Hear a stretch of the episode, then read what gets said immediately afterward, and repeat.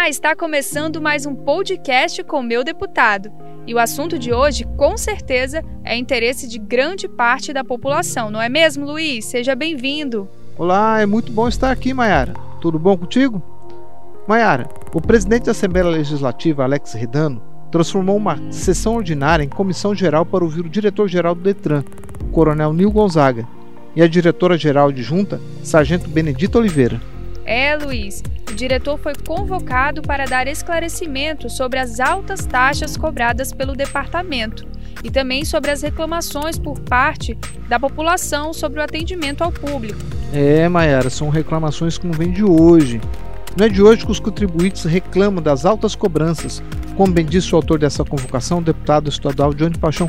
Vamos ouvir o que o deputado falou? Nós estamos agora aguardando o retorno do Executivo, da Casa Civil, na elaboração de alguns projetos de lei, projetos estes que vai trazer um benefício diretamente ao contribuinte. Né? Houve um aumento exacerbado da UPF. Nós aqui do estado de Rondônia na região norte, somos o estado que mais pagamos impostos. São os impostos mais caros relacionados aos veículos. Estados aqui da nossa região, aqui do lado vizinho, tem um desconto, tem um valor de um terço abaixo, para se ter uma ideia. O deputado comparou ainda as nossas taxas com o nosso estado vizinho, o Acre.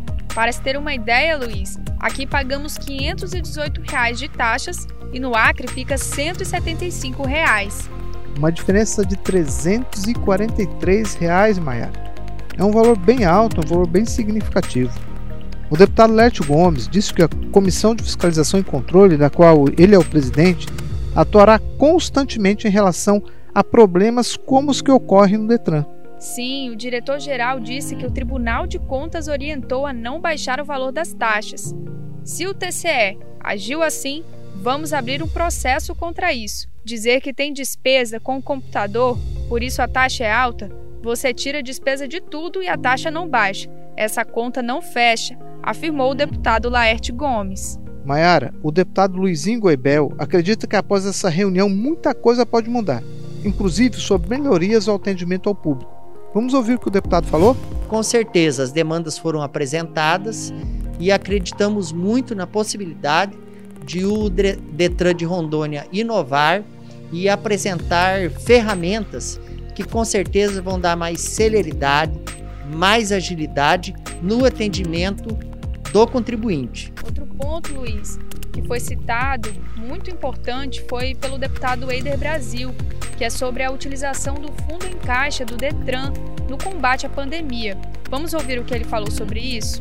É inadmissível nós, enquanto deputados, aceitarmos que existe tanto recurso no fundo do Detran da ordem de mais de 100 milhões de reais e um hospital regional de Guajaramirim é, que precisa de menos de 10 milhões de reais para ser concluído ainda não foi. Então a gente vai trabalhar nesse sentido agora de redistribuir esse recurso que está no fundo do Detran para o combate à pandemia. Olha, Maia, é de responsabilidade exclusiva da Assembleia resolver questões que envolvem leis, como a aprovação dos remanejamentos que o Estado necessita. Sim, Luiz. E o diretor-geral do Detran, o coronel Neil Gonzaga, ainda falou que a reunião foi bem produtiva.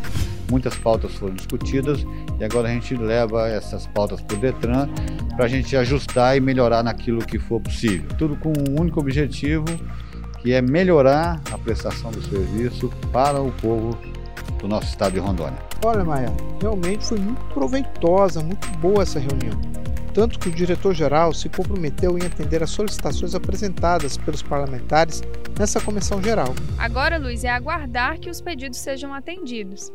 E este foi mais um podcast com o meu deputado. Vamos ficando por aqui. Até mais. Obrigado, Mayara. Até mais.